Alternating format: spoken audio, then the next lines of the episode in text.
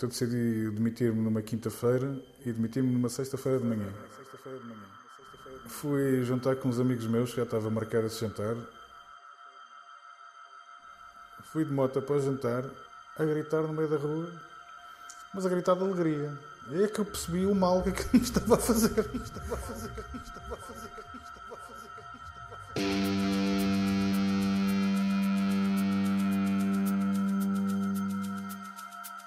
E eu cheguei ao restaurante e contei aos meus colegas já não trabalho ali.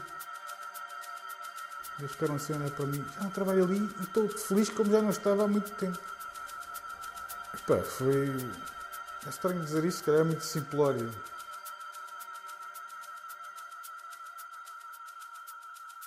Mas parece que tirei 500 quilos de cima de mim. Pois claro, eh, a seguir veio uma certa apreensão, o que é que eu vou fazer a seguir? Epá, mas eu não me arrependi daquela decisão, é que nem, nem 10 segundos.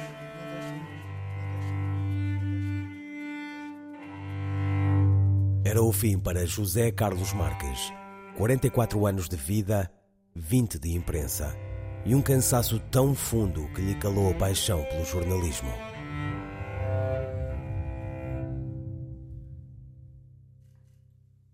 Dezesseis anos de trabalho a ordenado mínimo e entrega total a um jornal do Minho consumiu a saúde de Marta Caldeira. Vivia em sobrecarga horária, a troco de quase nada. Ele pegou em mim, Marta, chega aqui. Levou-me à casa de banho, fez-me olhar para o espelho. Tu não és a Marta que eu conheço. Eu não estou a perceber o que é que tu queres dizer com isso. E ele disse: Olha para ti, tu já tu estás cadavérica e tens umas olheiras que te chegam quase à boca. E eu realmente eu não, não, não, não me tinha visto. Eu olhava para mim, não, mas não olhava, estás a ver? Eu não me via ao espelho. E porque eu nem tinha tempo. Eu não tinha tempo sequer de olhar para mim. Não tinha tempo para mim. Não tinha tempo para mim. Não tinha tempo para mim. E quando eu chego ao médico, que já me conhece há uns anos, passa-me um- uma carta para levar ao centro de saúde. Quando foi aí que eu vi pela primeira vez aquela coisa ali, olhar para a letra de médico e que eu disse, que é que ele escreveu aqui? Burnout. Burnout. Burnout. Os especialistas simplificam: esgotamento causado pelo trabalho, cansaço, estafa, ferida. Cada um terá uma etiqueta própria. Em mais de 30 anos de imprensa, Manuela Gosta Soares já viveu muito jornalismo, mas era a primeira vez que ouvia a palavra burnout. Depois falei com uma amiga minha brasileira e, passados uns dias, o marido dela manda-me uma mensagem: Como é que você está a recuperar da sua estafa? Aquilo de facto é uma estafa. E uma estafa é uma coisa diferente, uma pessoa dizer, ai, estou muito cansada. É uma estafa porque eu estava permanentemente estafada. Quando se fala do burnout, desta coisa que parece uma ferida, muitas pessoas falam que é uma queimadura lenta. A uns queima enlumbrando, a outros faz arder em pouco tempo. Ao fotojornalista Alexandre Azevedo, a sobrecarga de trabalho quase lhe roubava a vida de 47 anos. É uma queimadura lenta porque não sentes a queimadura logo. e uma queimadura demora a aquecer, mas também demora a arrefecer. Tu vais-te percebendo que estás a, a queimar-te e tens consciência disso. Tens consciência de que estás a queimar, mas não sabes como é que has de aliviar essa queimadura, essa pressão. Sei que houve uma altura, já ao fim de meses e meses disto, que o telefone tocava e eu pegava no telemóvel e fazia assim da mesa. Assim, assim, assim, assim. Décadas de jornalismo. Ainda no ativo, será por aqui Cristina, nome de proteção porque estamos a falar de saúde mental. Aos jornalistas exige-se nunca abdicar de informar para cuidarem deles próprios, nem quando o corpo diz basta. Eu não sei como é que não partiu os pulsos, eu não sei como é que não partiu a mesa, eu não sei como é que não partiu o computador, eu não sei como é que não partiu o telemóvel, mas eu com esta descrição eu não estou a exagerar. Eu acho que isto era o stress mesmo a falar. E isto foi durante. Muito tempo,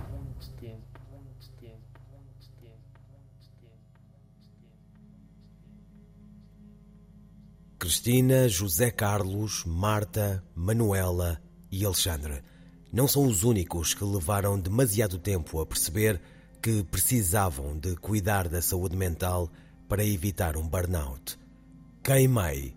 Vamos falar de burnout. É um podcast sobre jornalistas e as condições de trabalho nas redações. Ouvimos jornalistas que chegaram à exaustão causada pelo ofício que alguns dizem ser o mais belo do mundo. Este é o primeiro de seis episódios. 40 milhões de trabalhadores europeus sofrem de burnout e os jornalistas estão entre os profissionais em maior risco. Isso mesmo tem constatado a repórter vencedora de um prémio Pulitzer com o trabalho de investigação sobre os Panama Papers. A espanhola Mar Cabra, ela própria vítima de burnout e fundadora de uma organização internacional de apoio a jornalistas que sofrem do problema.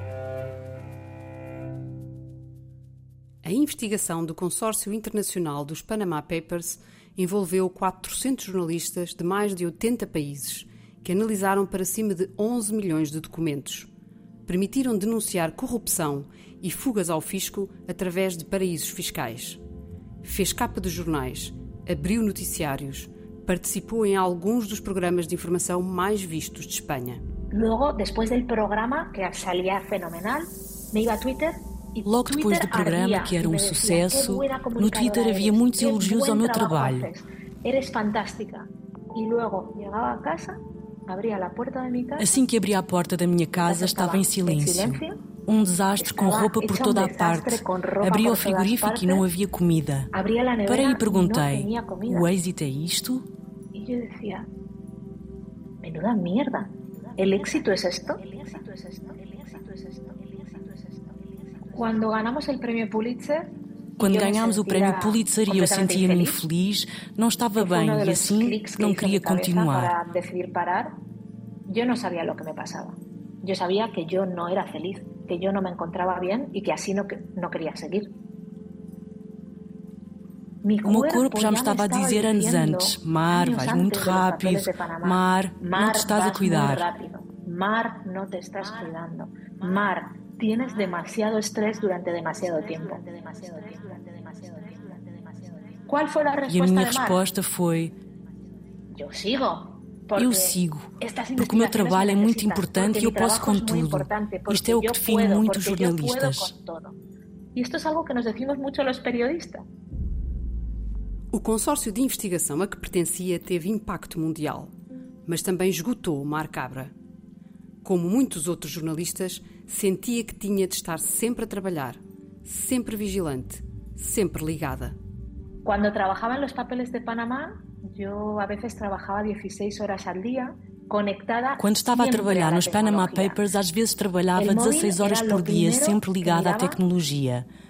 Pegava no telemóvel assim que acordava e até me deitar. Às vezes era duas ou três da manhã e enviava mensagens de áudio à minha chefe por causa da diferença horária em relação a Washington. Mas dizia sempre: não se passa nada. E necessitava informação. E eu dizia: não passa nada. Para alguns, o burnout pode nascer da insatisfação profissional. Para outros, talvez até a fatia mais importante no caso dos jornalistas, pode ser o resultado do excesso de empenho, perfeccionismo e mesmo do sucesso. Porque com ele vêm outros fatores de risco. Achava que era muito boa, que era hiperconectada e podia estar em cima de tudo. Muito boa com a tecnologia, podia estar sempre conectada com os meus colegas e com o meu trabalho. Os meus dias eram um bombardeamento de mensagens e e-mails. E foram muitos anos assim. Os Panama Papers foi onde houve mais concentração de stress durante mais tempo.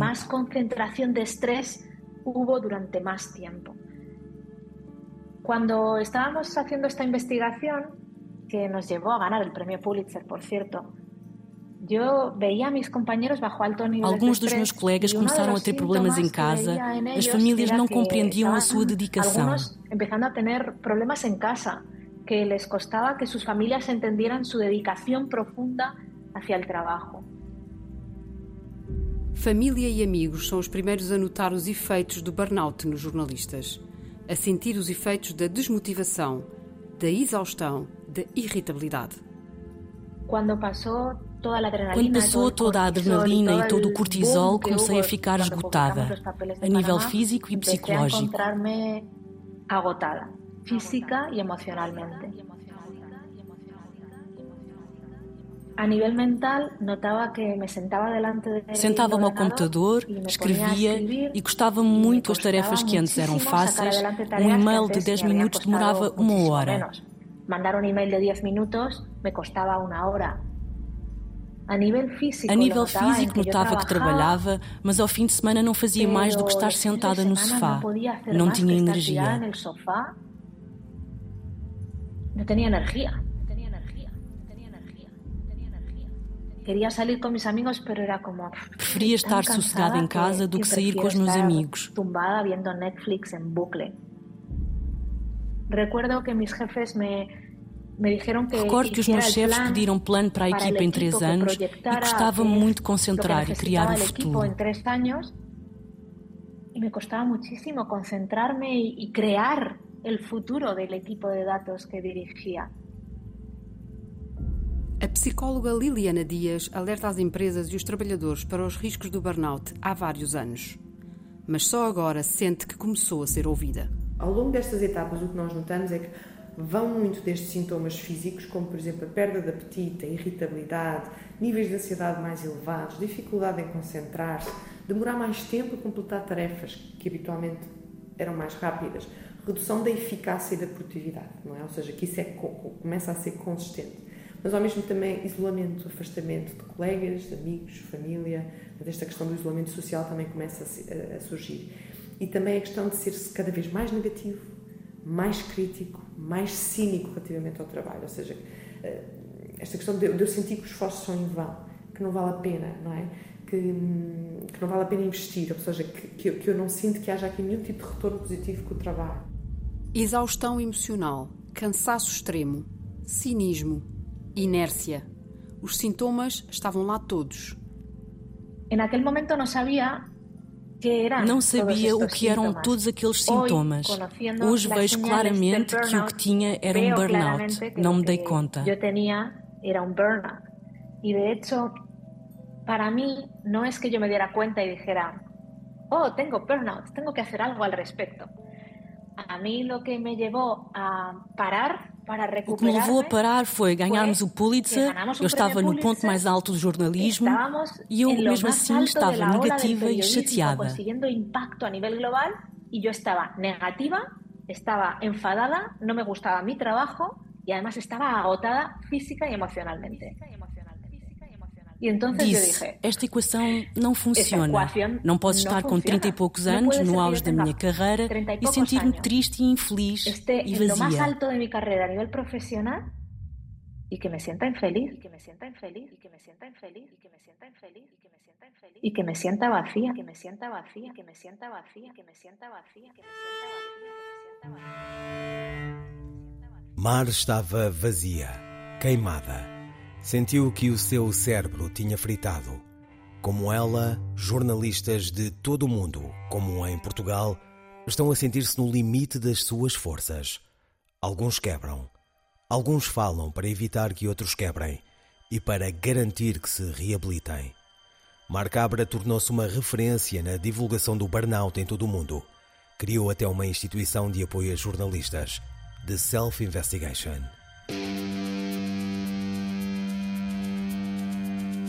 Queimei. Vamos falar de Burnout, uma série de seis episódios com Isabel Neri, Ilana Oliveira, João Miguel Rodrigues, Miguel Midões e Miguel Vanderkellen, com música de barra interpretada por Ana Serrão, uma parceria do Sindicato dos Jornalistas com a Federação Europeia dos Jornalistas. Neste podcast vamos falar de burnout, uma condição que só em 2022 passou a fazer parte da classificação internacional de doenças da Organização Mundial de Saúde, mas que há muito afeta os jornalistas. No próximo episódio, vamos conhecer os sinais. Vais no trânsito, paras no semáforo e esqueces para onde vais. Para onde esqueces. Esqueces. Literalmente. Completamente. Espera aí, eu vou mesmo para onde?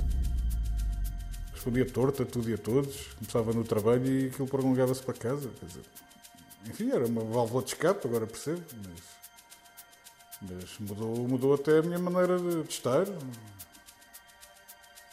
E isso acho que vem tudo do, do stress permanente que eu sinto. Tinham-me pedido para participar num um colóquio, os 40 anos de um jornal local. Eu fiquei cansadíssima.